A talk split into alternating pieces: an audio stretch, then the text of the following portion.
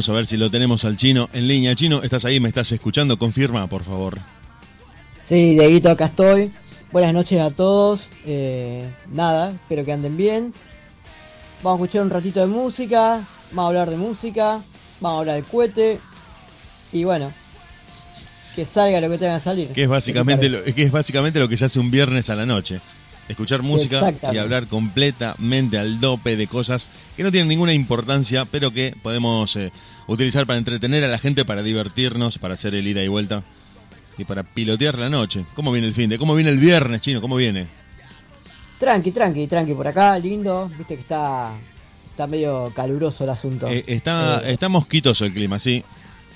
Eh, también, sí, viste, esto para la noche, un zumbatón se arma acá, tremendo. Son, los grandes protagonistas del de esta época del año. Exactamente, sí. Mirá, eh, eh, te, tiro un adelanto, no, lo iba a decir yo, lo iba a decir la abuela, pero la abuela tiene la receta ideal para combatir los mosquitos. Pero bueno, después te lo va a decir ella. La abuela siempre tiene una data de utilidad para la, para la comunidad, para la gente. La, abuela tiene la posta. La este abuela tiene la posta. Ya le pertenece a la gente la abuela. Sí, exactamente. Es como una gurú. ¿Cómo? Es como una gurú la abuela. Exactamente, sí, y tantos años, viste. Bueno, pero cuidado porque no es lo mismo vivir mucho que vivir a pleno. Y viste, viste cómo es ella, tiene un, tuvo y tiene aún. Y tiene, aún hoy, a, sus a sus noventa y pico. Bueno, tiene una edad medio indeterminada, pero pero a su. No, no, tiene, tiene 95. 95, 95, está, eso está confirmado. Eso se sí, sabe. la edad del cumpleaños no se lo había nunca, porque este ya. Para la joda es de ahí, viste. Claro, claro, claro, claro. Bueno, Chino, tenemos eh, dos listas de reproducción tuya, dos listas de reproducción tuyas que armaste vos, que preparaste con algunas bandas de las que vamos a estar hablando, que vamos a estar escuchando y principalmente compartiendo con la gente a la que queremos saludar, a la que se fue metiendo al streaming de la radio, a los que les agradecemos que estén escuchando, que bueno, justamente a veces uno tiene ganas de escuchar un rato de radio, la pone ahí de fondo mientras sigue con sus cosas y nosotros en este momento aprovechamos, recogemos el guante y te acompañamos, te entretenemos con el chino, con el chino X o con el chinox, como te guste decirle a este, a este baterista. ¿Te puedo presentar como baterista? Eh, sí, sí, digamos como que sí. Eh, baterista, pero como hobby, no, no, nunca me lo tomé como un laburo. ¿No te consideras eh, un percusionista? De, de, darle y sacarle sonidos a cualquier cosa? Eh, sí, sí, no, eso sí, obviamente, viste, el batero, viste cómo es. Vos te das cuenta cuando uno batero, cuando está sentado y empieza a rebollar las patas para todos lados. Por eso te decía, porque aparte del batero, eh, hay una latita de picadillo, hay una lata de arveja y como que ya el tipo ya está haciendo un par de ritmos con eso, aunque no tenga la batería cerca, con algún palito le está dando a algo. Sí, o con las manos sobre la mesa, ¿viste? Con los dedos. Exactamente, exactamente. Eso es ley, es ley de batero, todo batero. Todo batero que se precie tiene que darle con la mano a algo cuando está en la mesa, cuando está aburrido, cuando está pasando el tiempo. Sí, no, es que más, más que nada, ¿viste? Cuando vos escuchás alguna canción, eso también, ¿viste? Ya te lleva a empezar a revolear los brazos, a, marcar el tempo, querés marcarle el tempo al, tiempo que está tocando para, para, acoplarte, sí, sí, totalmente, totalmente. Pero me decís que sos eh, un baterista aficionado, ¿no? ¿Estás en este momento en alguna banda? ¿Estás haciendo algo personalmente? Eh, no, no, no, nada, nada, ¿viste? O sea, tengo, tengo una banda que pero está en stand-by, o sea, es como que la banda quedó, quedamos todos amigos, cada tanto surge algo de querer hacer algo, y con todo esto de la pandemia, ¿viste? Sí, sí, está muy difícil. Uno a veces trata de no hablar ni no nombrarla, pero terminas cayendo en esos lugares de, hablar con todo lo que está pasando con la pandemia que ha detenido tanto la actividad de los músicos, los eventos eh, públicos, los eventos con público, los bares, los lugares donde por ahí una banda puede meterse a tocar, ha quedado todo muy detenido, muy frenado, demasiado. No, exactamente, pasa que eh, más allá de todo, de, que hay mucha gente que le buscó la vuelta para un montón de cosas, eh, eh, más que nada lo que el tema, el tema económico, hablemos de ese lado, viste, se le buscó la vuelta a todo, se trató de buscar la vuelta a todo. Eh, y, los músicos no fueron la excepción, porque imagínate, a un músico no negarle un escenario, viste, es lo peor que le puede hacer. y viste, le han buscado la vuelta, han metido el tema del streaming, han, han hecho, bueno, lo mismo que con los bares, burbuja sanitaria, con poca gente, viste, eh, qué sé yo. No sé, yo no pude hablar con ningún músico o música que, que, haya estado en estas circunstancias, pero por lo menos el tema del streaming y no sé qué sentirá el músico eh, estando arriba tocando y, sin público. Sí, yo creo que ha sido un, plan B que se, tuvo que elaborar un poco a las corridas, un poco a las apuradas, pero que no llega a ser lo que el músico espera, para mí. Si bien todo el mundo se termina adaptando, no digo que esté mal, al contrario, me parece una solución muy buena dentro de lo que se puede hacer, pero yo creo que el músico, eh, la persona que hace música, que quiere tocar, quiere el público saltando, haciendo pogo, y esto de las burbujas, si bien es para protección de todos, con lo que estoy totalmente de acuerdo, eh, le quita, por lo menos al rock, que es lo que nos gusta a nosotros, eh, ese espíritu de poder estar al lado del escenario, de estar gritando, de estar cantando. Creo que esto que, que nos cayó desde arriba esta pandemia, en cierto sentido, lo, lo, que más perjudicó fue el arte. Porque las otras actividades, mal que mal, se, pudieron acomodar. De pronto, comprar con un separador en un mostrador es más o menos lo mismo. Pero ir a ver una banda y no poder moverse o quedarte en tu lugar, una banda que te da ganas de saltar, creo que, ahí es como que le falta la otra parte. Está la banda en el, en el, escenario y la gente abajo, ahí todos quietitos que no se pueden mover, me parece que le saca un poco el alma.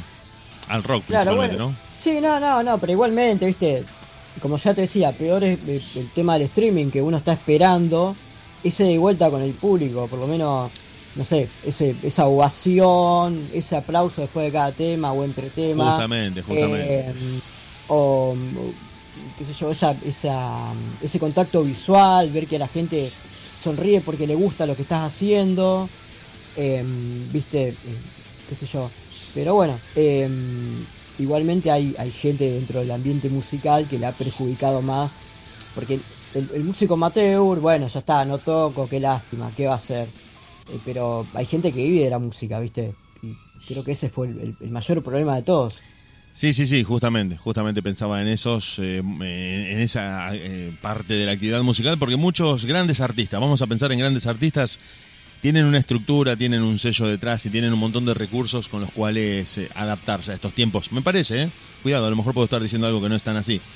Pero el músico que se autogestiona, el que lleva adelante su propio proyecto y el que está en absolutamente todos los detalles, me parece que ha sido perjudicado directamente por este escenario. Mucho, muchísimo. Porque sobre todo han sido perjudicados los lugares chicos para tocar, eh, donde ya no rinde tanto la venta de entradas, ni, ni siquiera el consumo de la gente en el lugar de cualquier tipo de bebida o de comida. Es una situación bastante complicada para, para los artistas emergentes. Y me parece que, si bien el streaming, como decís vos, has, ha servido para solucionar algo, no tenés el feedback, no tenés la retroalimentación. No es lo mismo que te aparezcan muchos corazoncitos en un vivo de Instagram o en un vivo de streaming que, que, la gente saltando cantando tus canciones y como dijiste vos, sonriendo porque le gusta lo que estás tocando. Me parece que se, se ha perdido un poco eso, que es el alma de todo este espectáculo, ¿no? Uno va a ver a la banda para tenerlo cerca, uno los conoce, conoce sus canciones, cuando vas a ver una banda que te gusta, ya sabes qué es lo que van a cantar, pero estar ahí con ellos a un metro, a dos metros, muy cerca y verlos es lo que le da el, el toque y el sentido a ir a un concierto, ¿no? Esa interacción. Claro, Exactamente, bueno, es más, eh, la municipalidad acá de San Lorenzo lo que ha hecho eh, en uno de los, de los, teatros que tiene el centro cultural, que es el teatro más chico, eh, ha hecho un, un, ¿Cómo se llama esto? Eh, ha hecho una sala con.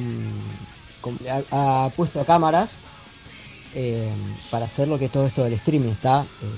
ah, bien, ha, ha tratado de adaptar a estos tiempos.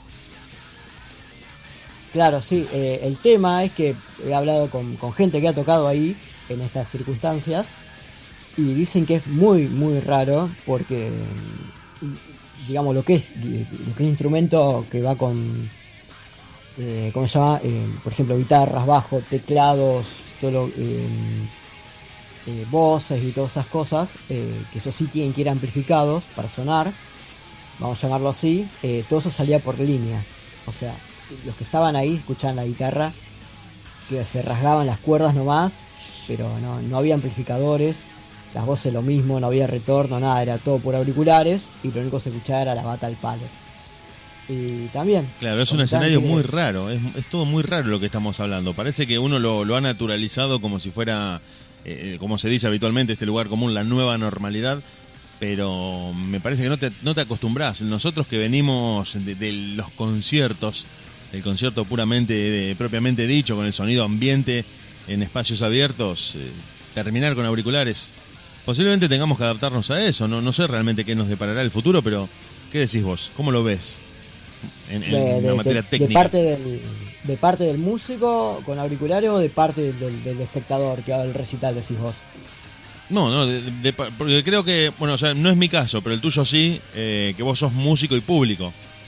Porque los músicos siempre como que eh, tienen esas dos facetas. Yo que soy parte del público solamente estoy abajo del escenario, pero los que son músicos, que cuando van a ver sus bandas favoritas o van a un concierto, ven los dos lados, pueden tener por ahí más una idea más global de esto de, decir, bueno, se terminó el, sonido ambiente, se terminó el espacio abierto, se terminó la amplificación, va todo por auriculares, va todo vía streaming. No sé, no sé, no... no, Y, y, más o menos lo que pasó con Metallica cuando fue a tocar a, a la Antártida. la Antártida, sí, justamente la Antártida. Que tocaron ese domo gigante y todo con los auriculares. Sí, sí, así fue. Y habrán tenido la misma experiencia, yo creo empiezo, empiezo a pensar de manera un poco conspiranoica que, puede haber sido un, laboratorio de ensayo eso. totalmente. A, veces me asusto cuando veo esas cosas del pasado y empiezo a atar cabos, digo, no nos estaban, no nos estaban preparando y no nos dimos cuenta. no, mira, yo te comento como músico, la experiencia que tengo es que mm, los grandes músicos, lo que usan, bueno, el músico que va a tocar, qué sé yo, un bar de acá, no digo que recién empieza, pero que no, no eh, lo que vos ves que tienen parlantes en el piso apuntándole hacia ellos. Bueno, esos son retornos que le, devuelven lo que están tocando. El músico profesional, profesional lo que hace es llevar eh, un monitoreo que se llama in-ear, eh, que es con auriculares. y no necesita ese, tipo de parlantes. Entonces, medio como que también, viste, van por el mismo lado. Eh, está bueno, está bueno porque no tenés que andar renegando con el sonidista, con este que subime la viola, subime el bajo, que la, que, la voz no se escucha, que no me escucho y que este que el otro. Pero mm, creo que se pierde un poquito esa magia. Sí, de todas maneras, yo creo que es verdad lo, que decís, está muy bueno, porque sí, te, te ahorras un montón de inconvenientes a la hora de setear el sonido de un lugar, pero eso ya estaba incorporado y le daba cierto, cierto desafío técnico. La gente que estaba a cargo del sonido eh, se, ponía a sí mismos en el lugar de tener que setear el sonido y era toda una cuestión cultural de ir a probar el sonido, de ir a, probar cómo sonaba la banda y demás, que estaba incorporado, me parece, que le daba como un espíritu más vivo al concierto. Pero si esto va a ser la solución y nos tendremos que acostumbrar a esto, me parece que, que hay que empezar a mirarlo con cariño y decir, bueno, esto es lo que viene, esto es lo que se va a quedar no más. No sé, no sé, no sé realmente en qué pensar. Uno ve, ve videos de conspiración en YouTube, ve videos en las redes y empieza a decir, pero pará, pará, ahora me estoy dando cuenta, lo de Matrix no era una película. Y empezás a pensar y decís, che, ¿cómo? Entonces, claro. no sé. Sí, no, igualmente, más allá de todo, hay que, hay que tomar otra cosa en cuenta, que la digitalización de casi todo hoy en día va a llevar que, la música cambie su forma de, ejecutarse, ¿no? Más que nada los instrumentos. Claro, sí, sí, justamente, justamente. Estaba pensando en eso, en estas baterías que tienen, estas baterías digitales que tienen el seteo que vos quieras, de la marca que vos quieras, de la configuración que se te ocurra, a un botón de distancia. Exactamente, mira, hablando de baterías, eh, Yamaha lanzó, eh, es como un micrófono ¿no? Es, eh, tiene, bueno, llama un trigger que va, esto va enchufado en el bombo, enchufado, va adaptado al bombo de la batería acústica, ¿no? Y por arriba le salen dos, eh, dos micrófonos, dos microfonitos, que lo que hacen es tomar el resto de la batería, completa. Entonces vos vas a un recital, vas con tu bata, le pones eso y le tiras un cable al sonidista, y el sonidista no tiene que andar renegando con prácticamente con, todo el microfoneo que se le hace a una batería. Exactamente, y lo que tiene este, este aparatito en particular es que vos podés medir entre que te haga totalmente digital la bata a que te mande el sonido acústico de la batería.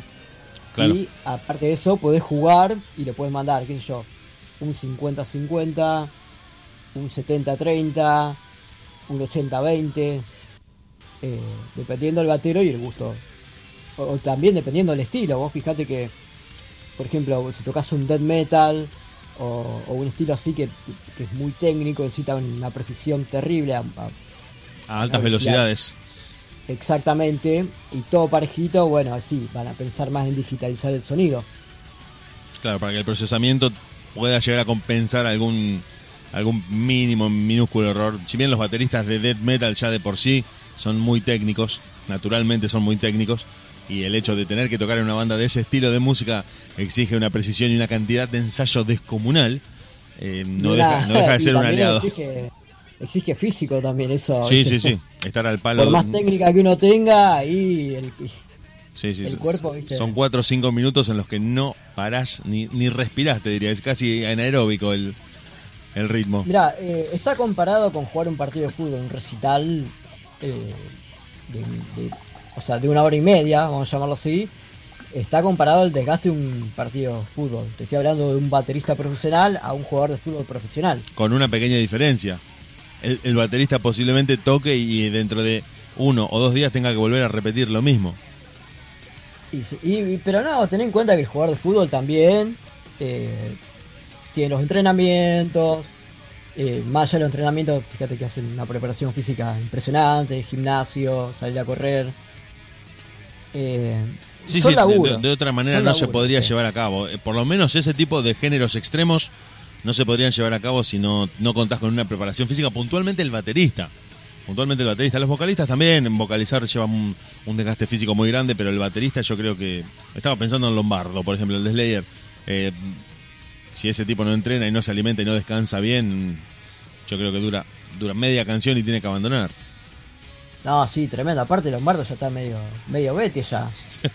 Justamente. Unos encima, pero la sigue rompiendo el tipo. Sí, sí, sí. Es uno de los referentes, grandes referentes de bateristas extremos a la hora de tocar y sí, sí, ha sido el tipo que les ha marcado el paso de cómo... Principalmente, bueno, la parte técnica la podemos discutir, puedes querer tocar como él o no, pero la parte en cuanto a la vida que tenés que llevar abajo del escenario, porque muchas veces se vende ese humo de que, de que viven de exceso en exceso, pero después de los después de cierta edad empiezan a cuidarse mucho porque se quedan sin trabajo, básicamente. Se quedan sin trabajo y esto de que andan de fiesta en fiesta posiblemente no sea tan cierto. Como una vez dijo, no, no me acuerdo si era Gene Simmons de Kiss o, o Mick Jagger que tomaban mostraban que tomaban whisky en vivo y era jugo de manzana para hacerse los extremos y, venía a buscarlo un personal trainer y le decían a todo el mundo a dormir que mañana tenemos que seguir la gira, nada de fiestas, tienen todos 50 años, olvídense, y los mandaban a dormir por contrato.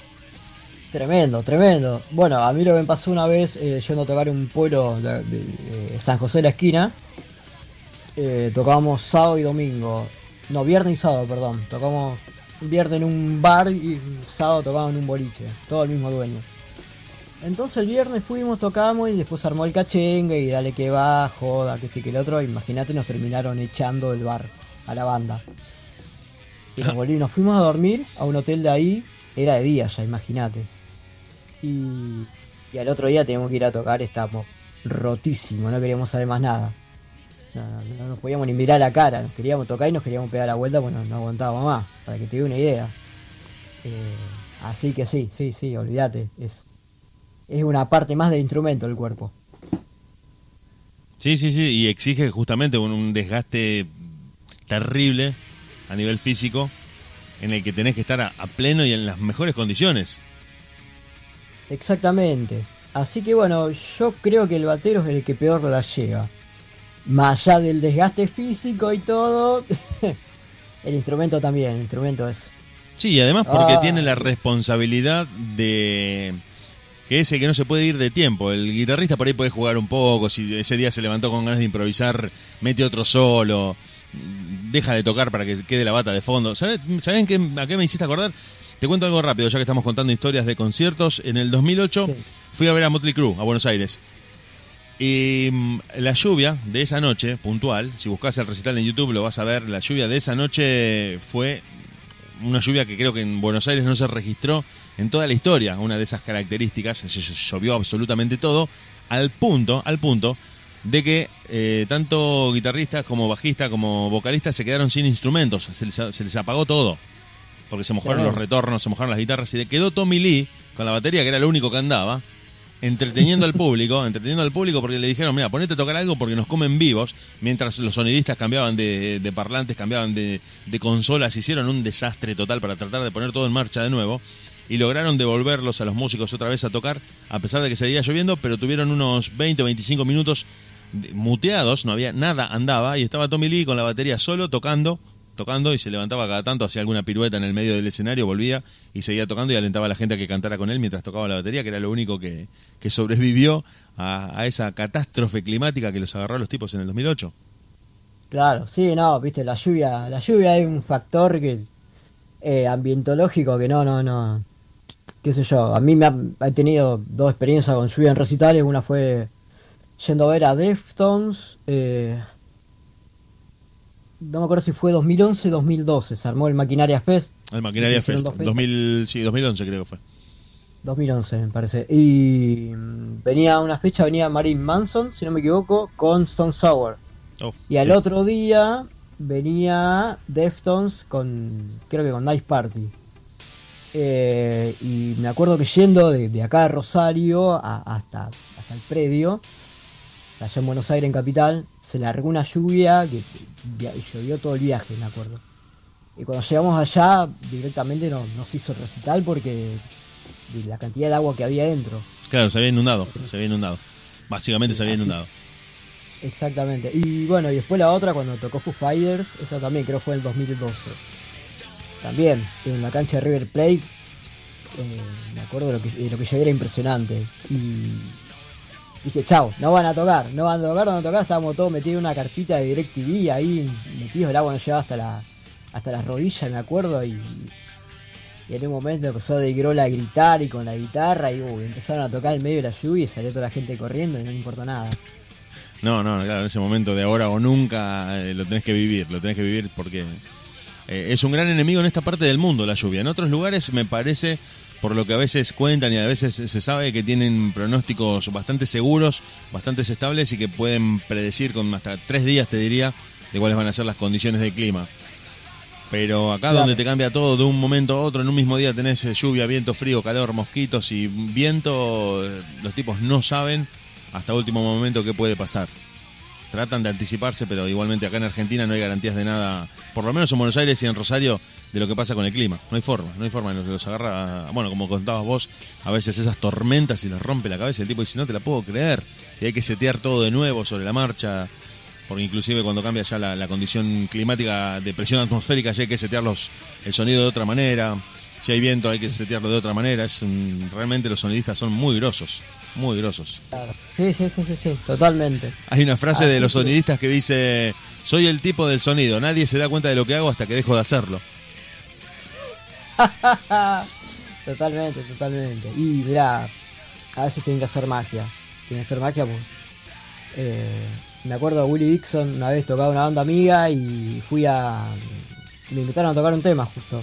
Y estaban probando sonido y había unos, unos chicos jóvenes, tío, 16 años, unos pendejos ahí. Era, no sé si habrá sido su primera vez que tocaban en vivo o algo por el estilo, pero bueno, se pusieron a probar sonido y empezaron. Eh, el chabón que cantaba, subime la voz, subime la voz. Listo, le subía la voz, subime la voz, subime la voz. Y el momento dice el sonista, no te la puedo subir más. Eh, pero subime la voz, no te la puedo subir más. Entonces agarra, aparece, aparece un tipo del costado del escenario y empieza a hablar al micrófono y sonaba totalmente fuerte, ¿viste? El problema era el cantante. El problema del cantante, le dice, chabón, cantá más fuerte. Así que creo que el pibe pobre pudo cantar tres temas y no, No le dio la nafta. no le dio, le quedó destruido totalmente la garganta. Así que Chino, tengo dos listas de música seleccionadas por usted, que vino a, entre comillas, vino porque ahora se hace todo de manera virtual y remoto. Usted vino a pasar música a la radio. Nos vamos a ir a escuchar un poco de música. ¿Qué, qué, qué tiene ganas de escuchar el chino en esta noche de viernes para darle una pausa a la gente mientras nosotros tomamos un poco de agua, dejamos la música sonando y en un ratito volvemos? Mirá, eh, te pasé dos listas, te pasé la lista 1 y la lista 3. Sí, tengo la La 1 y lista la 3. dos la tengo reservada para más adelante. Perfecto. ¿A cuál te Eh, aparte no la terminé de llenar.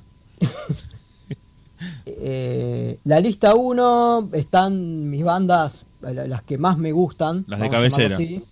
las de cabecera, las que fui a ver cada vez que pude. Y hay un tema eh, de cada una de ellas. Hay tanto nacionales y, de afuera. Traté de hacer una y una. Perfecto. ¿Con, qué te gustaría creer cualquiera. Bueno. La que más. la que. de Tim Marín de Doping Way. la cucaramanga de Bueno, vamos a escuchar entonces directamente, carajo. Nos tomamos un pequeño trago, hacemos un pequeño break, los dejamos a ustedes escuchando música y volvemos. ¿Te parece, chino? Buenísimo. Carajo, cicatriz.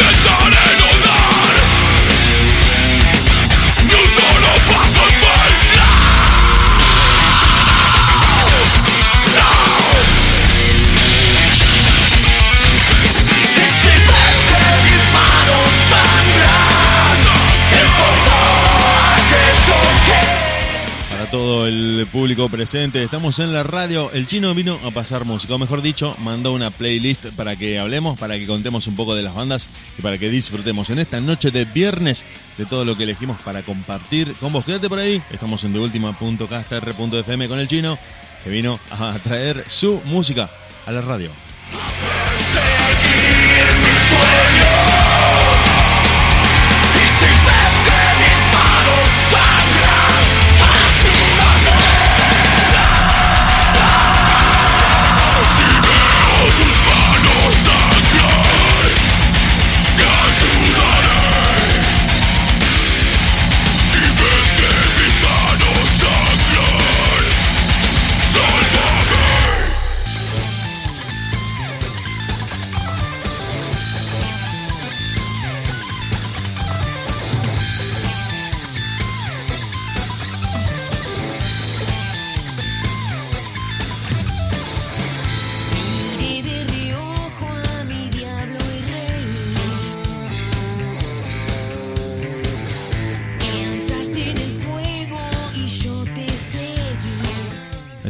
Estamos por acá, estamos con el chino. El chino desde San Lorenzo, nosotros desde Rosario en un duplex que hacemos para salir en vivo para todos ustedes que nos pueden encontrar en deultima.castr.fm, de Última OK en Instagram y las redes que están por ahí las puedes encontrar. Pero hoy que hay tanto para ver, no terminamos con viendo nada, no terminamos con metiéndonos en ningún lado. Hay tantas redes, tantos números, tantos mm, cuentas de, de lo que se te ocurra que terminamos diciendo, sí, lo guardo para después, después lo miro, después lo veo y no vemos absolutamente nada, no, no hacemos nada, no seguimos a nadie, no retuiteamos, no compartimos, no corazoneamos, estamos así como medio anestesiados entre tanta oferta digital. No sé si lo tengo al chino por ahí, confirme por sí, favor. acá estoy. Acá sí, totalmente, totalmente. No, no, no terminás nunca. Eh, ¿Viste que, están, que te eh, pasa eso de que estás eh, escuchando música en YouTube y pones eh, guardar para después? Y después te, metes, te metes a lo que habías guardado para después y hay música de un año guardada ahí. O si esto nunca lo escuché.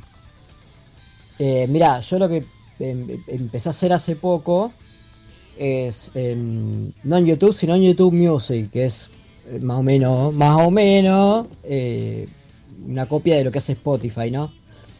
Em, el tema es que hay bandas que no están acá en, YouTube y siguen en Spotify y viceversa, ¿no? Pero bueno, ese es otro tema. Eh, entonces lo que hago es, digo, uy, este disco, pumba, me lo guardo en la biblioteca y lo escucho más tarde, listo. Escucho otro tema, digo, um, este también me gusta, el disco, a ver, ¿qué disco es? Tum, directamente a la biblioteca. Entonces los voy escuchando de a uno. Eh, los voy escuchando, los voy escuchando y cuando le llegue el momento los voy escuchando. El problema es que escucho uno o dos por día y meto cinco, seis o siete por día en la biblioteca. O sea, no termino más. Claro, no tengo term- hasta- es infinito. Totalmente, totalmente, no, no. Algún día lo terminaré, creo. Igual no creo, porque más allá de que tengo discos eh, muy trillados, que vos sí, ¿cómo no escuchaste ese disco? Bueno, así prestándole atención, atención, no, no lo he hecho. Eh, y también tengo muchas cosas nuevas, viste, ahora con, ahora que está, como hablábamos un rato, todo tan digitalizado y que más que nada que cualquier artista pueda grabar su música no, no, es, no es tan complicado como lo era antes, ni tan costoso. Eh, cualquiera hoy en día en su casa puede tener un estudio de grabación. Justamente, vos sabés que es- eso lo, lo hablábamos el miércoles con un entrevistado que teníamos eh, que estaba hablando desde Estados Unidos, nos estaba contando, el tipo estaba saliendo desde su home studio y justamente hablábamos de eso, que estamos viviendo, nosotros por ahí no somos conscientes porque uno ya, ya lo vivió o está metido dentro de esta época, pero eh, en lo que tiene que ver con recursos materiales y técnicos para llevar a cabo un proyecto musical, Estamos viviendo una época inédita en la historia. Nunca hubo tantos micrófonos accesibles, tantas consolas, tantos eh, home studios que, que se pueden armar, tantos instrumentos, eh, plugins, programas de edición de sonido, etcétera, etcétera, etcétera. Nunca en la Tantas historia. marcas compitiendo. eh, Tantas marcas compitiendo, tantas plataformas donde poder subir lo que haces, tener tantos medios de difusión de lo que haces. Ya, hasta te digo que termina jugándonos en contra. ¿eh? ¿En qué sentido? En el sentido de que en el medio de tanta oferta eh, la- perdés a la gente que te quiere escuchar. Si bien yo, yo soy partidario de esta época, soy partidario porque nos permite una libertad y, un- y una eh, democracia total en términos digitales y en términos de contenido. Todo el mundo puede tener su propio canal. Pero es tan grande la saturación de oferta que el público se termina fragmentando de una manera infinita y termina no pudiendo escuchar todo lo que quiere. A pesar de que el algoritmo te persigue, el algoritmo de, la red social o de la aplicación que uses te persigue y te recomienda bandas, eh, a veces se te pasa mucho de lo que podés escuchar y que no lo escuchás. Creo, creo, no sé si están así, tampoco. Eh, sí, sí, te entiendo, te entiendo perfectamente, pero bueno, eh, para mí, eh, como te digo, sí y no. Como vos, qué sé yo. Eh, Sí, sí, yo digo lo mismo, ¿eh? bueno yo digo que está bueno y que, yo y que tiene lo suyo. que- Vos, si yo tengo un tema, lo quiero grabar y, y ¿cómo hago? Y tengo que ir a un estudio y si lo grabo acá en mi zona y tengo que buscar uno que grabe bien, pero ese me cobra un fangote de guita y el otro me cobra Exactamente. más barato, pero el- el- y si no me tengo que ir afuera y cómo hago y, y- y- en- entonces por ahí con un estudio, un home studio más o menos tranqui, uno puede puede plasmar eso que quiere que quiere, ¿no? Que quiere mostrar. Sí, sí, totalmente. Yo, yo pienso exactamente igual que vos. Tiene como un costado muy bueno en el que vos estás. eh, te- es accesible poder grabar, es accesible poder eh, equiparse. Y después es la parte de la publicación, la parte de la difusión, me parece que ahí, ahí es un poco confusa la cosa. Pero no en términos de los músicos. eh. Yo soy partidario de que cualquiera pueda compartir su contenido. En el, en el sentido total, digo, estamos tan sobrepasados de información que no alcanzamos ni, ni a ver, ni a procesar, ni a, ni a ver todo lo que hay. Es una cantidad increíble de información y de data que hay en la red que a veces vemos. Sí, el- no, eso totalmente, estoy totalmente de acuerdo con vos. Yo digo, uh, me voy a poner a escuchar tal cosa o a ver tal cosa, o, por ejemplo con temas series. Viste, cada vez más series, más películas. y- Justamente, vos viste dos o tres series o viste 100 series y mm, salieron mil. Vos decís, no, no, no me da el tiempo, no me da la vida. Claro, hecho- aparte si vos ponele, venís viendo una y salió la otra y la tenés que ver, pues si no quedás, quedás fuera del sistema y uh. Bueno, mirá vos cómo será todo esto, que mm, no sé si lo viste, pero Spotify, eh, no, perdón, Spotify, no, mirá, ya me, me confundo con las redes. Eh, Netflix te ofrece la posibilidad de que vos veas una serie al doble de velocidad. Toma. No, no, no, no, no sabía eso. Lo que hizo que muchos productores, guionistas, actores y toda la gente que estaba atrás de, de ese trabajo se pronunciara en contra, muy enojada, diciendo, che, pero vos sabés lo que nos llevó a nosotros grabar esta serie, producirla eh, y, y terminarla para que un tipo la vea a toda velocidad con los actores hablando como ardillas, porque quiere liquidar un capítulo de 40 minutos en 20 y tiene que terminar una temporada en la mitad del tiempo. Bueno, pero eso, eso, es otro, eso es otro tema. O sea, si vos te vas a sentar a ver una serie, una película, o como estamos hablando recién, un disco, si te vas a poner a escucharlo, disfrutalo. No, no, no, lo, no lo pongas por- como para decir, listo, lo vi. Bueno, Lo pero, escuché. pero pasa algo, pasa algo me parece, a ver si vos compartís o si te ha pasado esta situación. Las series eh, son prácticamente el tema de conversación del- de estos últimos años. Vos si estás en un grupo te invitan a una juntada, donde vos prácticamente vas por un conocido y al resto de la gente que está ahí no la conoces. Es como que la serie es el tema que no compromete a nadie, del que muchos pueden hablar, che, sí la vi, no, no la vi, voy por la segunda temporada, yo ya la estoy terminando. Y mucha gente por Sí. querer pertenecer a ese grupo de gente que está mirando la serie del momento, vamos a decir, por ejemplo, La Casa de Papel, se, están, se estrenó La Casa de Papel, che, yo nunca la vi, y, y todos están hablando de la cuarta temporada, ¿cómo hago? Entonces en Netflix, leyendo esto y, y- e interpretando el comportamiento, porque esto se, se ha hecho en base a los algoritmos, el algoritmo le pasa data todo el tiempo a Netflix de cómo nos comportamos nosotros como usuarios, y han llegado a la conclusión de que la gente quiere apurar el tiempo para terminar, eh, para ponerse al, al día con la serie, entre comillas. Entonces desarrollaron esta posibilidad de que vos lo puedas ver al doble de velocidad. Me imagino, debe, debe parecer un.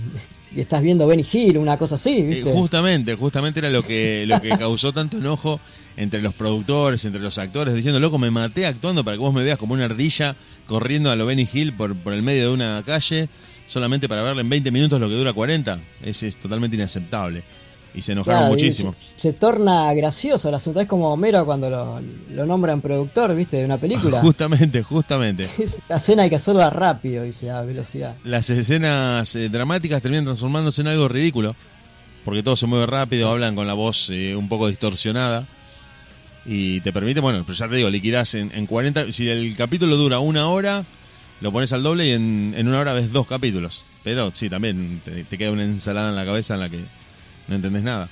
Pero Sí, es, no, es un poco todo esto, ¿no? La cantidad, como decías vos, de series, de películas, de estrenos y, y además, como si todo esto fuera poco, Netflix, que era en su momento la única plataforma on demand, ahora tiene un montón de competidores con Disney Plus, Amazon Prime, HBO y ahora salió también Paramount, que también trae contenido, trae 2.000 películas para que la gente mire. Así que entre todas las suscripciones, no sé en qué momento vamos a mirar todo lo que hay. Sí, yo creo que más allá de, de- de- de en qué momento vamos a, a poder mirar, eh, eh, hay otra otra cuestión, que la cuestión de la suscripción y todas esas cosas.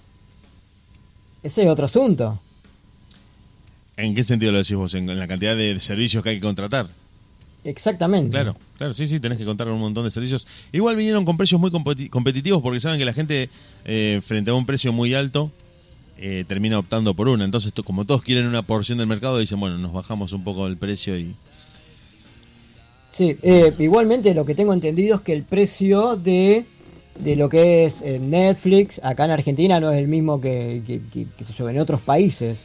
Yo creo que lo, qué sé yo, eh, si, lo, si lo especifican a lo que valen dólares en otro lado, quiero que eh, a más Sí, de uno, sí. más de uno lo va a pensar antes de, de crearse una cuentita. Sí, sería muy caro. Pero también están tratando de combatir. eh, bueno, no sé si tenés Netflix, yo no tengo, pero, pero tengo la posibilidad de verlo cada tanto. Eh, están tratando de, de combatir esto de que la gente comparta claves. Para que en lugar de que uno se contrate Netflix y le reparta la clave a cuatro o cinco personas y tengan cinco cuentas, eh, están tratando de que cada uno tenga una cuenta porque eso representa miles de millones de pesos anuales de suscripción perdida. Sí, obviamente. Bueno, eh, con Spotify había, había pasado algo más o menos parecido. Claro, la gente, la gente compartía la clave. No, no, no, no. Armaban el. Esto ya, bueno, no, no, no sé por qué lo hicieron, pero. Eh, ¿Viste las cuentas familiares que se Ah, arman? sí, sí, sí, sí. Me, regalaron una hace poco. Yo tenía Ah. Spotify gratis y me regalaron una... una me, me sumaron como miembro de una familia a la que no pertenezco. Para, para Hermoso, aprovechar las, hermoso, las bondades de, de Spotify. Eh, bueno, hace un tiempo atrás habían sacado el decreto de que, que iban a rastrear el teléfono para ver si todos los del grupo familiar vivían en la misma casa.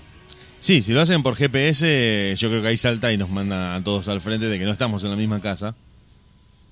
Y que no pertenecemos a la misma familia y dicen, pero vos no estás nunca en esa casa, o sea, sos realmente familiar. De hecho, también lo pueden hacer a través de un montón de, de- de, mm, de herramientas que tienen para saber todo de nosotros, como lo vienen haciendo. Saben dónde estamos. De hecho, eh, estaban contando hace muy poco en una radio que las aplicaciones prenden de manera aleatoria el micrófono y la cámara de los teléfonos celulares para monitorear, para hacer estudios de mercado. Y posiblemente, aunque vos tengas el teléfono bloqueado en este momento o apagado, te están escuchando, te están viendo. Y sí, es muy probable que después de. Lo que es terriblemente inquietante, ¿no? Es tremendamente Sí, sí, incómodo, sí. ¿no? Te saca la tranquilidad en un segundo cuando te enteras de eso. Sí, no, el tema es que cuando uno se arma su cuentita de Gmail para poder usar su teléfono Android o, o, o- o iOS, eh, cuando uno que hace, agarra el contrato de un montón de páginas y que hace, le da Sí, acepto. acepto y Acepto, Lo que usted diga. adelante. Lo que usted diga, señor Sí. teléfono. sí, quiero que, quiero ver fotos en Instagram, dale. Claro, dale, rápido. Facebook, usted dale, acepta querido. todos los... Sí, sí, sí, dale, dale, estoy de acuerdo. Y ahí, bueno, y, ahí en una parte te, te, te- te dice que vos le habilitás para que, que, que- que esto es lo que estamos hablando recién. Que Acceden a la teléfono, cámara, acceden al micrófono. Acceden a tu lista de contactos y a tu galería de fotos. Exactamente. Así que, viste, eh, es como, eh, o sea, es así el tema. Vos querés usar el teléfono, bueno, Sos nuestro. exactamente. Sos un conejillo de indias. Y si tenés muchas fotos de comida, es muy probable que te aparezcan anuncios de restaurantes, de recetas de cocina y de suscripciones a escuelas de arte culinario. Y vos decís, ¿cómo Totalmente. supieron? ¿Cómo supieron? ¿Están en mi cabeza? De hecho, Claro. te cuento algo que pasó, que nos pasó a nosotros en la radio, acá en esta radio en la que estamos, que me lo dijo un oyente, que me hizo, se asustó él y después me asusté yo. Porque mm, estábamos eh, hablando, bueno, dando algunas noticias y estábamos hablando de una plataforma que es como eh, las que hay ahora de suscripción, pero es gratuita, que se llama Pluto TV. Si no la conoces, eh, buscala, es totalmente gratuita. Tienen contenido, bueno, eso está a gusto de cada uno, pero tiene un contenido de series y de películas para mirar en el celular y en tu televisor. Se llama Pluto TV, es gratuita, la descargas de, de Play Store y podés eh, ver un montón de contenido. Yo terminé de nombrar eh, el anuncio de que Pluto TV desembarcaba en Argentina y un, y un chico que me estaba escuchando me dice, terminaste de decir la noticia y me apareció la publicidad de Pluto en el teléfono. Totalmente, totalmente, eso sí. Yo me di vuelta para Eh. ver si lo tenía la gente Smith parado atrás mío, porque digo, paren un poco. Ya nos están observando en todo momento. Y entonces terminás de, de atar. Bueno, por eso te digo, no, no sé si, si nos vamos a poner conspiranoicos en esta noche de viernes, pero cuando uno ve ciertas películas, cuando ve ciertos eh, videos, bueno, no hay que darle tanta entidad a los videos de YouTube, pero a veces decís, che, no está tan loco lo que está diciendo este muchacho, no está tan descabellado. Y mirá, hay cosas que sí, hay cosas que, bueno, ya ya se, se pasan de mambo, ¿viste? Así que. Algunas sí, te digo, cosas, ya como decís vos, son exageradas. Y otras, desgraciadamente, cierran por todos lados. De hecho, no sé si viste, no sé si viste, si no lo viste, te, te lo voy a compartir o te lo voy a pasar, te lo voy a comentar.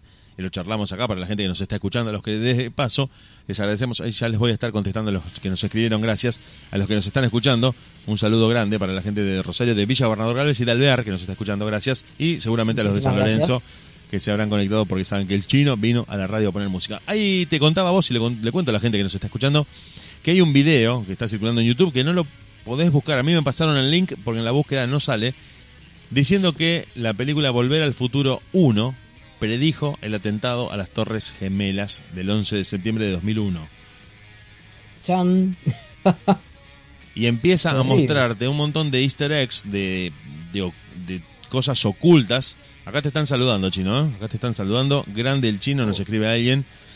A vos que tenés Muchas tu- gracias, que diga tus quién es, que diga quién es, por favor. Ahora le vamos a preguntar el nombre, nos nos escribe, pero le vamos a preguntar, acá nos está escribiendo y nos va a decir eh, quién es el que está escuchando. Te mandan un saludo, chino, así que Pero claro. contestar a, a toda la masa de oyentes que te está escuchando, que esperó el, horario de la radio. Eh, Capi de Bermu. Bueno, Capiver, uy, me suena, me suena. Pero bueno, también tengo muchos amigos en Capivermo, así que.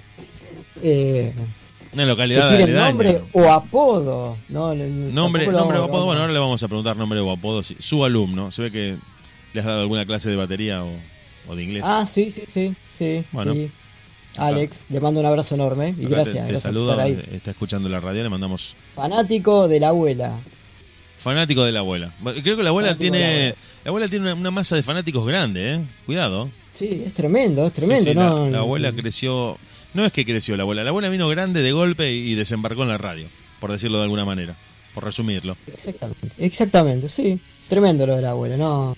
Increíble, más, más fama que yo tuvo esta, esta, esta mujer. Era, era muy conocida ya de por sí la abuela. Tampoco, tampoco digamos que tengo mucha fama yo, ¿no? Pero. Bueno, pero, la, gente te está escuchando, la gente te está escuchando y está disfrutando y se está entreteniendo con este programa. Te contaba, le, le cuento a la gente y te cuento a vos también, que mm, si podés, si tenés oportunidad, echarle un vistazo, echarle un vistazo, acá te, te bueno, el chino está, están esperando a la abuela, acá te mandan un saludo, están esperando a la abuela, chino, así que Ya, ya sale la abuela. Sí. Está, está cocinando la abuela. eso te iba a decir, si la ves por ahí, si te la cruzás en tu casa, avisale que, que en un ratito la vamos a llamar. Sí, está cocinando, pero no siento la comida. No sé, no sé qué, qué andará siguiendo. ¿Será realmente que está No. cocinando chino vos que la conocés? Eh, y sí, sí, viste, como la abuela que le gusta. el- No es del el delivery. Eh, depende. hay, hay días que sí, que le, le pinta y se pide alguna alguna pisanecita, viste, con, con frita y Depende de cómo venga el fin de, depende de cómo venga el fin de por ahí clava un un pedido al delivery. No, te cuento esto, te cuento esto para redondearlo Sí. porque si no no quiero que quede colgado.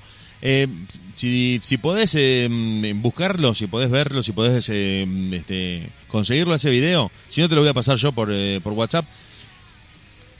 Alguien, alguien se, se tomó el trabajo de analizar la película y demostrar cómo, eh, bueno, creo que supongo que la viste, la película Volver al Futuro, la 1, que todo el mundo Sí. creo que la conoce, donde te muestran un montón de cosas de Marty McFly y del Doc y de cosas que pasan en la película que predijeron el atentado a las Torres Gemelas, esto de que los dos pinos eh, señalan el 911 en el horario, que bueno, van pasando una serie de cosas, una serie de cosas que vos ya ese ese tono gracioso, curioso y entrañable que tenía la película termina transformándose en una alerta que lanzaron en el 85 de lo que iba a pasar en el 2001.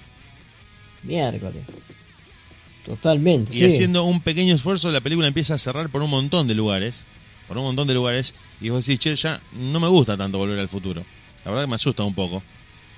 Y como en el 2002, eh, en el 2002, en la parte 2, eh, siguen con la misma teoría, mostrando en una ventana que están las dos torres gemelas y la ventana cae, el dibujo de las torres gemelas que está en la ventana cae hacia abajo, remedando Apa. el atentado de las Torres Gemelas. Eh, eh, ya te digo, míralo, eh, tomalo con pinzas, pero hay conspiranoia para hacer dulce en esa película que trata de, de buscarle una sí. explicación a eso de, de ese anuncio que hicieron. Entonces, como te decía, yo vi Matrix hace poco y vi algunas cosas y digo, che, estábamos hablando de esto que decías vos de Metallica tocando con auriculares en la Antártida. Y vos decís, pero entonces todo tenía sentido. Parece un capítulo de, de Noche de Brujas de los Simpsons. Claro, sí, totalmente. Un poco, viste, inquietante. Me quedo, no me quedo muy tranquilo después de todo esto. Eh, sí, yo me acuerdo de la época, yo era muy chico, yo estaba año 2001. Estaba en secundaria, bueno, me acuerdo, salgo acá a mi casa, fui a la casa de un vecino, que eh, padre músico de la hostia de acá, eh, Néstor Madeo, y bueno, y el hijo también salió músico, eh, bajista, Emilio Madeo. Entonces nos juntábamos a tocar ahí, a joder un rato siempre. ¿viste? Y me acuerdo que llego 11 de la mañana, no me acuerdo bien, bien, me acuerdo que era muy temprano de día. un poco más temprano, a las 9 te diría. Claro, bueno, yo llegué a esa hora a la casa del muchacho este y le digo, me dice, ¿viste lo que pasó con las torres gemelas? No, ¿qué pasó? Le digo, un avión se la chocó y... Y en ese momento no tomé magnitud de lo que estaba pasando, ¿viste? Y después cuando, bueno, pasó el día, cuando volví a mi casa, empecé a ver los noticieros, todo, ahí me enteré bien bien qué era. Y bueno, ya empezaron las teorías conspiranoides de, de que, de, eh, de la foto del, de la- hu- del- del humo con forma de calavera, de que si ponías en el Word, había, abrías Word y ponías, eh, ¿cómo se llama la tipografía? Web, WebDis, creo que es ¿Sí? Sí, sí. ese dos hipolitos y ponías N Y C New York City, Y aparecían los Eh, aviones, sí, sí. el avión, la torre y una calavera al final con huesos, ¿viste? Entonces, Sí, qué sí. yo era muy chico, ¿sabés cómo estaba? Estaba tremendo esto. Miércoles. El 11 de septiembre, que fue el día del atentado, es el día número 254 del año. Ajá. Y si vos sumás 2 más 5 más 4 te da 11. Topá. Eh, eh, empezás a ver un montón de data. Empezás a ver un montón de data que te empieza a quitar la tranquilidad. Te empieza a hacer sentir un poco, ya te digo, no muy cómodo con lo que te empezás a enterar de ese atentado.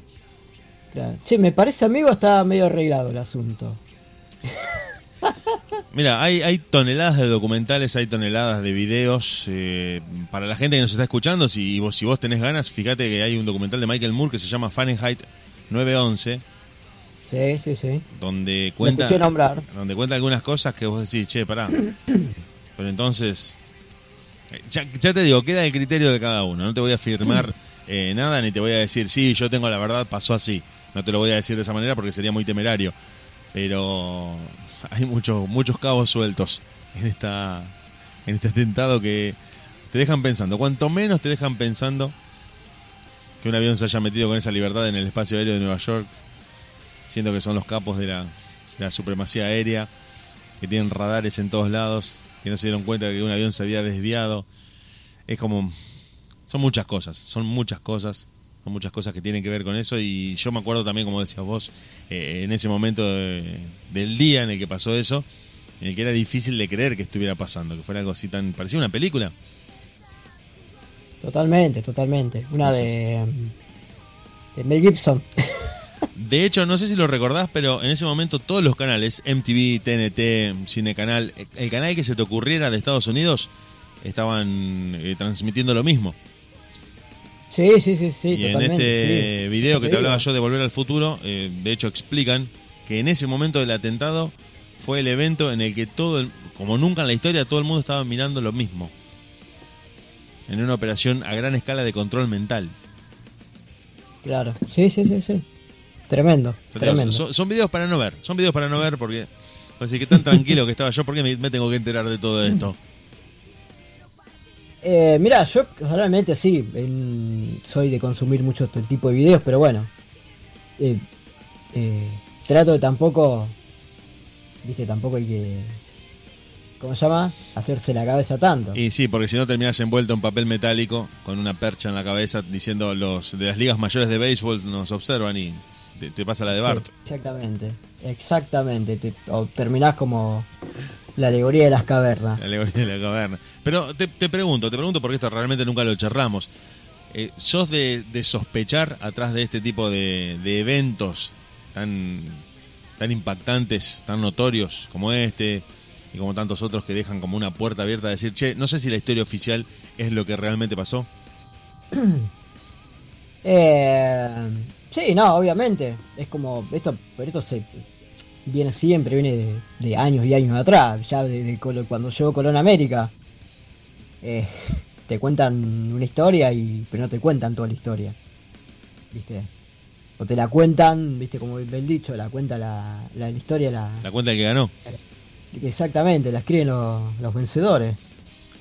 Y hay otra, hay otra, o hay otras varias que quedaron afuera del relato. Exactamente, sí, totalmente. Pero bueno, o, o, no fue así como, como está contada. Pero bueno, viste que ya cuando... No me quiero meter en este terreno y no, no, no, quería hablar de esto, pero viste cuando hay... No, metete, metete que estamos en, la radio y tenemos... Viste, ya, viste, viste como el gobierno, eh, es sinónimo de corrupción. Yo creo que yo creo que, todos los gobiernos, todos los gobiernos eh, forman parte de una especie de mesa o, de grupo en el que no conviene contar la verdad toda junta de una para que la gente la sepa. No rinde, no, no, no garpa.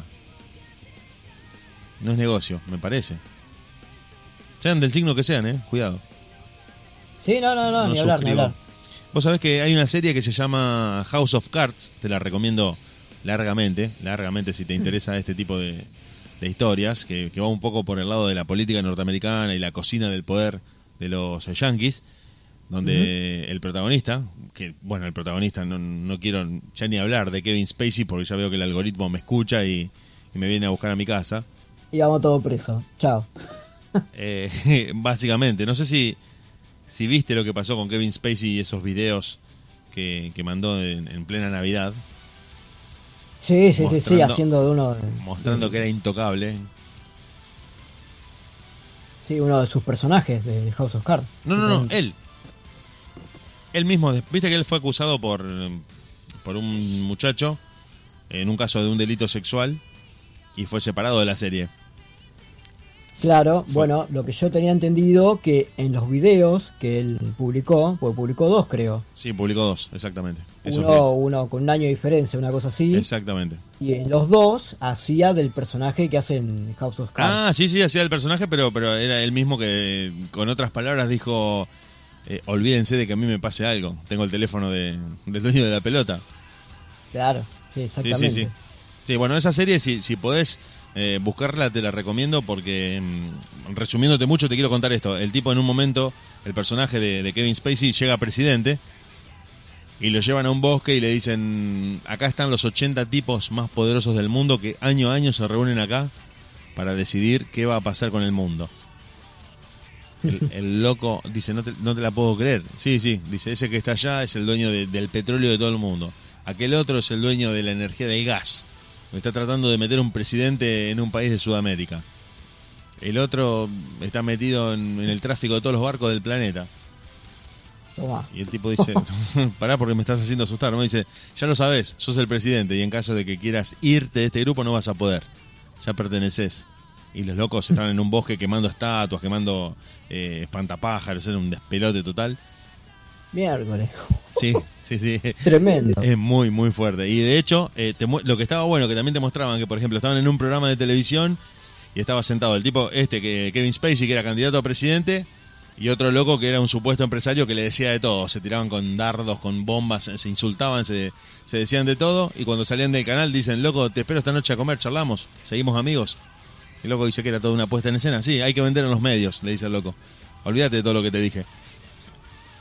Totalmente, totalmente. Era tremendo. Si bien uno lo sabe, lo sospecha, lo intuye, está bueno cuando lo muestran en esas eh, series porque te terminas riendo de, algo que sabemos que es así, que, es parte de una puesta en escena y que ya te digo, en esa serie se, ve muy claro cómo, cómo son todos amigos. Parece que están peleados, pero son todos amigos.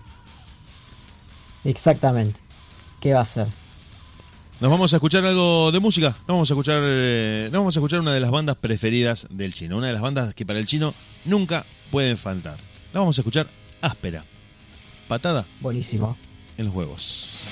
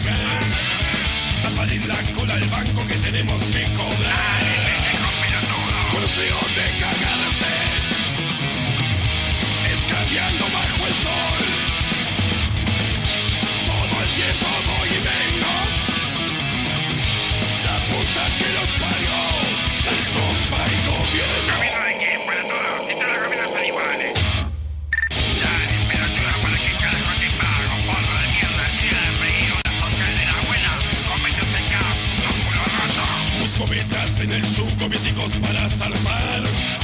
Dibujando horas extras o devueltos pichulear. Entre trapos, motochorros, arbolitos, federal. Palabras son secuaces de lo de seguridad.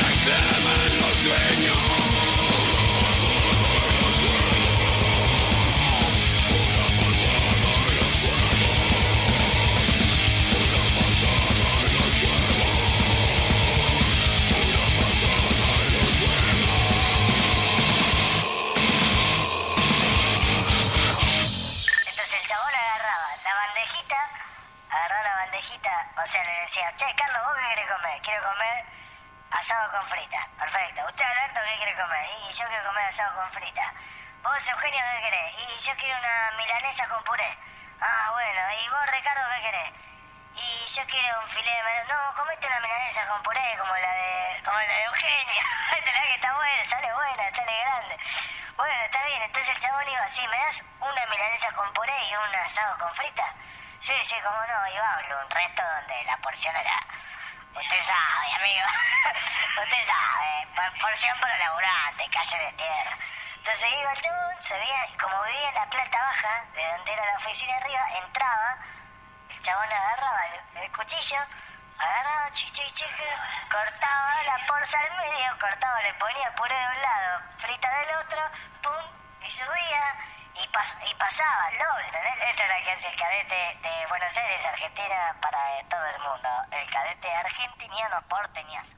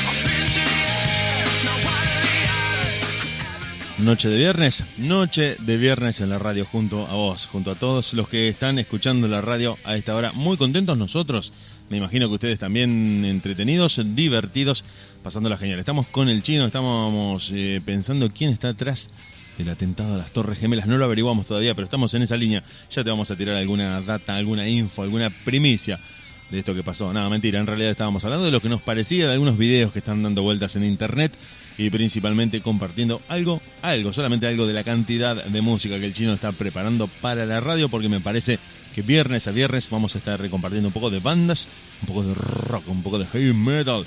Y si el chino se tiene que ir rápidamente o tiene que hacer alguna otra cosa, me parece que se va a despedir de nosotros porque su abuela que estaba cocinando va a dejar la olla a fuego lento y va a venir a hablar por teléfono con nosotros. Vos te quedás por ahí, nosotros nos quedamos por acá y seguimos compartiendo la radio.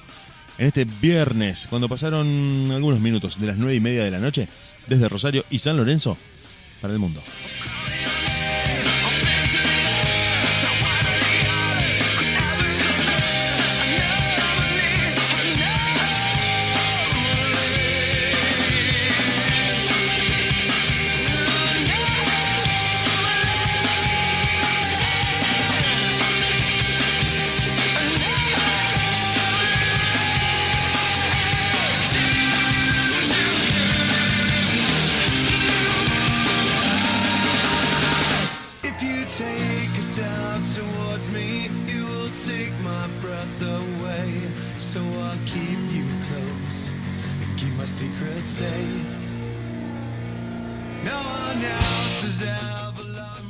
Nos agarraron las nueve y media de la noche y seguimos sin saber qué pasó con las Torres Gemelas. Chino,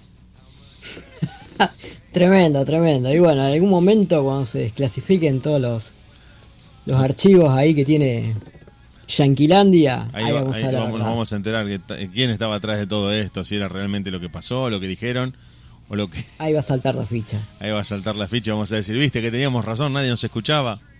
Nos tomaron por locos.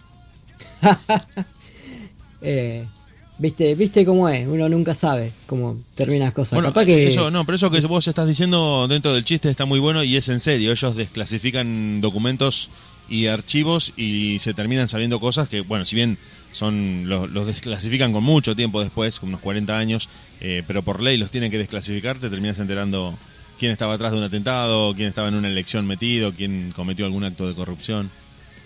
Exactamente. ¿Te imaginas si desclasifican acá los archivos? Sí. No- nos enter- Tremendo. Tremendo. Nos enteraríamos de cada Hay- cosa. eh. Da miedo. Hay que ver si están esos, hay que ver si están esos archivos también. ¿viste? Justamente, hay que ver porque acá todo se hace en una mesa de café, en un bar, en, un- en la casa de alguien. Pero en Estados Unidos, por ley, desclasifican archivos y te, te terminás enterando mucho tiempo después. Pero te, te enterás eh, de qué pasó en, en algún hecho muy relevante, en algún hecho. Aunque creo que el de Kennedy tampoco se sabe, ¿eh? El de Kennedy también es uno que, que alimenta mucho la conspiración. Y yo creo que van, eh, como, como te dije recién, ¿qué pasa acá? Hay que ver si archivan todo, ¿viste? O archivan lo que les conviene. Sí, sí, sí, es un muy buen punto para analizar y también que llama la atención de por qué no se sabe todavía la verdad sobre lo que pasó con Kennedy, a pesar de esto que decís vos de, de que desclasifican archivos, de que vos decís, pero de ese justo, de ese no guardaron nada que nos pueda decir qué pasó realmente. Claro. Y eso va a quedar ahí, lo de Kennedy va a quedar sí. ahí siempre en el, en lo pop- en el mito, en la leyenda urbana, en las conjeturas. Totalmente. Bueno, En Chino, contame si querés de alguna de las bandas, porque en realidad nos pusimos a hablar, se nos fue la hora. Muy llevadero, la verdad que para mí fue rapidísimo. Y al final no te dejé hablar de ninguna banda de todas las que trajiste y elegiste para escuchar en la radio. Eh, sí, no, en fin, te iba a decir que... eh, ay, las bandas que te pasé, eh, algunas o no están más o no tienen su formación originalmente original, ¿no? Ah, Eh, bien, bien, siempre han, perdido y han ganado integrantes. Exactamente, o habrán fle- fleteado alguno o se fue alguno. Eh, Viste, por ejemplo, bueno, recién estamos escuchando Stone Sour. Stone Sour es la banda La banda de Corey Taylor. eh, con el Corey Taylor, que en su momento estaba Jim Root tocando la guitarra también. también estaba así, Eh, sí. Jim Root dejó la banda para eh, abocarse de lleno a Slipknot y al último disco. Que mm, para mí se tendría que haber quedado, porque eh, el último disco de Slipknot lo que menos se destacan son las guitarras, justamente. Pero bueno, eh, ese es tema aparte. Eh, ¿No te ¿qué más? parece? Te hago una pregunta, te hago una pregunta como, como, como conocedor, seguidor y, y fanático de Slipknot, si me arriesgo a decir esto. ¿No te parece que es una banda Sí, sí. Que, que ha sido tan innovadora que ha terminado siendo perseguida por ese afán de innovar todo el tiempo? Eh, Porque fueron rupturistas con el sonido, han traído, han renovado el metal de alguna manera cuando empezaron, cuando surgieron. eh, fue una banda que cayó como una bomba cuando aparecieron. Cuando aparece Slipknot, no, no fue una banda más de tantas que tocan y que, que aparecen. Fue una banda y que- vos escuchame una cosa, ves, eh, eh, ocho monos, ocho, ocho o nueve, no, ya, uy, qué mal que estoy. Arriba un escenario, todos con mameluco, con máscaras, eh, con dos tipos pegándole una, a un barril de chop. Y Sí, ¿Qué sí, justamente, justamente pensaba en, por eso y no digo, pasa desapercibido. claro, además del sonido fue muy distinto, porque los tipos eh, eh, empiezan a fines de los 90 más o menos, el- la explosión de Slipknot, y no era una banda que pasara inadvertida, porque a veces eh, justamente, no sé, yo pienso siempre en Linkin Park y la cantidad de bandas que le copiaron sin llegar a ser. O sea, vos decís, Eh. sí, yo le copio a Linkin Park, bueno, pero no sos, no sos Linkin Park. Eh, y muchas bandas intentaron imitarlos y prácticamente no, no llegaron ni cerca. Entonces, No, esas es bandas son como muy puntuales. Sí, eh, no sé cuál será la fórmula, ¿no? Pero yo creo que también, como Slipknot de Linkin Park, y como muchas otras bandas que al, momento de hoy están vigentes, creo que se, se supieron adaptar a, a los cambios musicales de, de- de la historia, ¿no? Yo, tengo una eso- teoría, tengo una teoría que para mí es la que explica por qué esas bandas la pegan, entre comillas, o, o por qué sobresalen. Están tocando algo fuera de época. Tocan algo que todavía no se escuchó, para mí. Me, me pasa, por ejemplo, cuando, claro, cuando escucho Aerosmith o Van Halen o, o Pantera en su momento, o Metallica, o Linkin Park, Slipknot, todas las que estamos nombrando, estaban tocando y teniendo un sonido que todavía no- no había llegado. Después sí, después todo el mundo suena como ellos, pero ellos fueron los primeros. Como que patean el tablero en cuanto al género, en cuanto al sonido, en cuanto a lo visual. Slipknot mm, aparece con una puesta en escena brutal, terrible, que te rompe la cabeza ya mirando el video en mute, sin, sin sonido, ya te rompe la cabeza. Porque si son, no son Totalmente. ocho asesinos que te van a cuchillar en cualquier momento, no, no, están tocando. Con esas máscaras totalmente creepy, que son muy del metal, que son muy de toda esa simbología y de toda esa eh, representación teatral. Claro, es que más que eh, eh, Slipknot lo que trata de hacer es eh, meter también el- lo que es el terror dentro de, de la música que hacen, ¿no?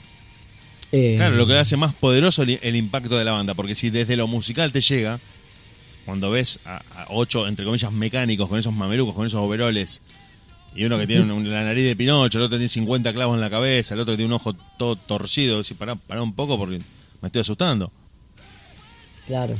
Eh, eh, sí, igualmente el tema de las máscaras surgió porque por la música que ellos hacían en Iowa, donde, de donde ellos son oriundos, donde era oriundo de la banda, es una banda, es un pueblo muy, muy religioso. Imagínate si los tipos tocando esa música le iban a perseguir, iban a ir por la calle y Sí, prácticamente estaban, sí, o, o se iban de, de Iowa o, o se van al coro cristiano. Claro, entonces más que el tema de las máscaras surgió entre muchas otras cosas por, por ese tema, ¿no? Para ocultar tiene su identidades. significado. Así que, mm, pero sí, no, igualmente hay otra banda llamada Mush, Mushroom Kid, Mushroom Head, perdón, que también es de la misma época y tiene, mm, tienen algo ahí también medio parecido estéticamente hablando, ¿no? No sé si la conoces. ¿Cómo es la banda? Mushroom Head, cabeza ah, de sí, hongo. sí, sí, cabeza de hongo, sí, sí, mushroom, sí, sí. Eh, y también en un momento hubo una disputa ahí, como diciendo que Slipknot lo- los plagió, entre comillas, a ellos, que ellos eran los que los, los precursores del- del- de, tocar con máscaras, ¿viste? Pero bueno, qué sé yo. Yo creo que eh, Slipknot como que abarcó más mercado, por así decirlo, como que se globalizó más, no solamente al mundo, sino a las generaciones y al tipo de personas, ¿no? Porque, mm, por ejemplo, si sos muy del palo, del metal, conoces Mushroom Head, o lo habrás sentido nombrar. Ahora, si escuchaste Slipknot, pues, pero escuchás otro tipo de música y, y no, es, no es tu fuerte, Pero es muy probable que no la conozcas. que recién la estás, estás sabiendo su existencia. Eh, pero igualmente muy, muy buena banda. Mushroom Head. Eh, pero bueno, en esa época eran los 2000, era mucho, mucho llamar la atención. No sé, ¿te acordás? Estaba Madbane también. eh, que estaban todos pintados. No sé si te acordás de esa banda. Sí, sí, sí, sí. Sí, pero me, Eh. me quedé pensando de lo que decías de, de esta comparación de las polémicas que se han generado a veces entre dos bandas, o tres, o, o varias más, para arrogarse esto de decir, no, nosotros fuimos los primeros. Pero me parece que Y en bueno. el caso entre Slipknot y Mushroom Head, yo, yo voto por Slipknot. Sí, totalmente, totalmente. Más allá de cómo sea la historia. Igualmente puede ser una coincidencia en el tiempo, no creo que Slipknot haya plagiado a Mushroom Head. No sé. No creo que le hayan robado la idea. Habría que ver. Eh, sí, igualmente Slipknot siempre tuvo problemas con, con otras bandas. En un momento tuvo problemas con Limp Bizkit. Eh, hubo una disputa ahí, pero bueno, medio que Fred Durst, eh, vocalista de Limp Bizkit, se lo buscó al asunto. Un tipo que Eh. tuvo problemas con, con el planeta. Sí, totalmente. En una entrevista salió a decir que todos los los, los, fans de Slipknot eran gordos, eh, llenos de granos y no me acuerdo de otras cosas más. Y bueno, en un momento sale Corey Taylor, el cantante de Slipknot, a, decir, escuchame una cosa, lo- lo- los mismos fans nuestros son, son, son fan tuyos, así que estás hablando mal de tus fans. Se la devolvió. se la devolvió. Sí, Sí, obvio. igual eh, creo que eso ha partido del resentimiento de, de Darst porque nadie escucha una sola banda. Es, una, es un criterio bastante infantil y cerrado pensar que alguien escucha una banda cuando inclusive hoy conviven géneros. Cuando se hace mashup, cuando se hacen colaboraciones entre bandas que por ahí entre sí no tienen mucho que ver. No creo que alguien escuche una banda y la otra no la escucha. Por, por- no existe más eso. Exactamente, sí, No, sí, no sí. creo. Eh, hay un mashup en YouTube, por lo menos yo lo encontré ahí, capaz que está en otros canales, en otros, en otros lugares, pero mezclan un tema de Slipknot con uno de el gordito este, el morocho, eh, que, el que cantaba da, da, da, Beautiful Girls. Ah, eh, se llama Sean Kingston. Sí, ese. Bueno, mashean ese tema con un tema de Slipknot y calza, pero tremendo. Eh, Sí, vos sabés que, eh, ¿sabés quién hacía eso como publicidad? En una época en la que todavía no existían tanto las redes sociales, lo hacía VH1. VH1 ponía Comanche con, por ejemplo, con The Clash. Ponía, Mirá. o sea, Michael Jackson con Metallica y, y la batería era la misma. No parecida, la misma.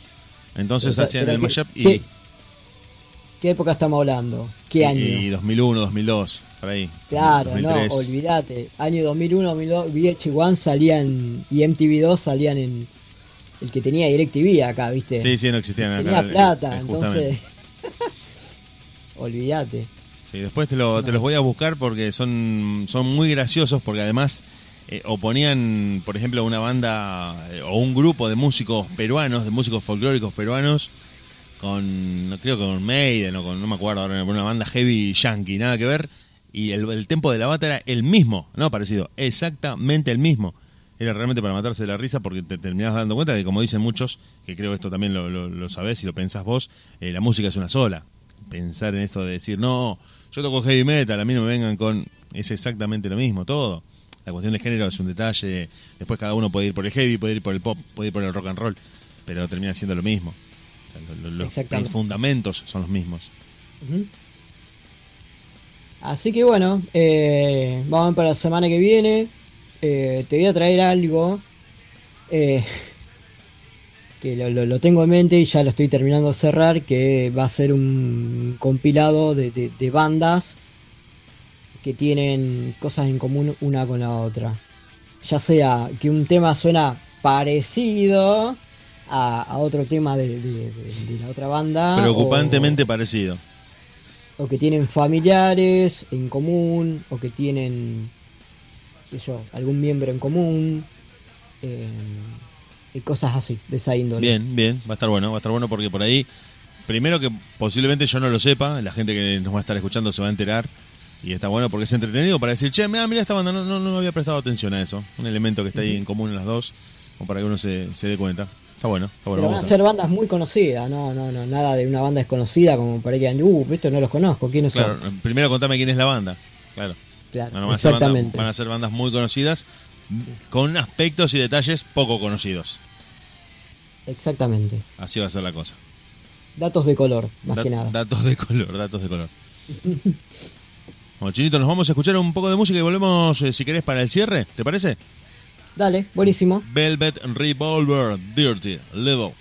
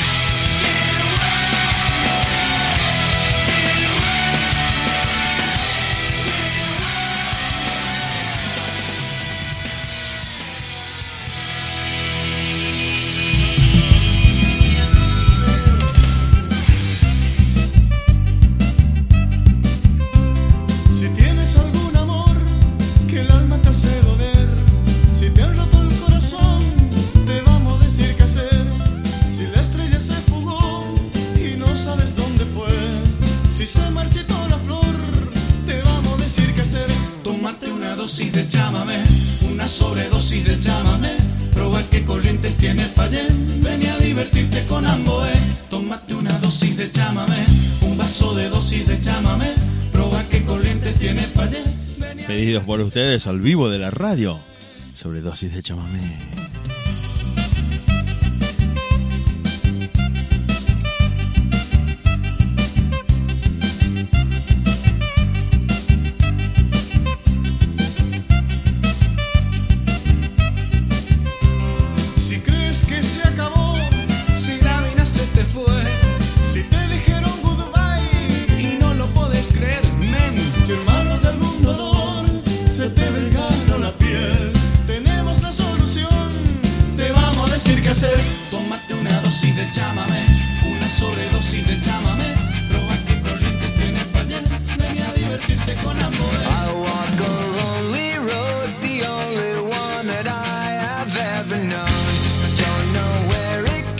se encargó de elegir bandas puntualmente que quería que sonaran en esta noche de viernes. Así que si no agregamos Green Jay, es muy probable que nos mate. Es muy probable que nos mate que venga a la radio con un hacha, con un martillo, con una masa y entre las patadas rompiendo todo a su paso. Te dejamos escuchando Green Jay. Pasaba Amboé y sobredosis de chamamé. Y ahora nos vamos a escuchar Green Day, Boulevard of Broken Dreams.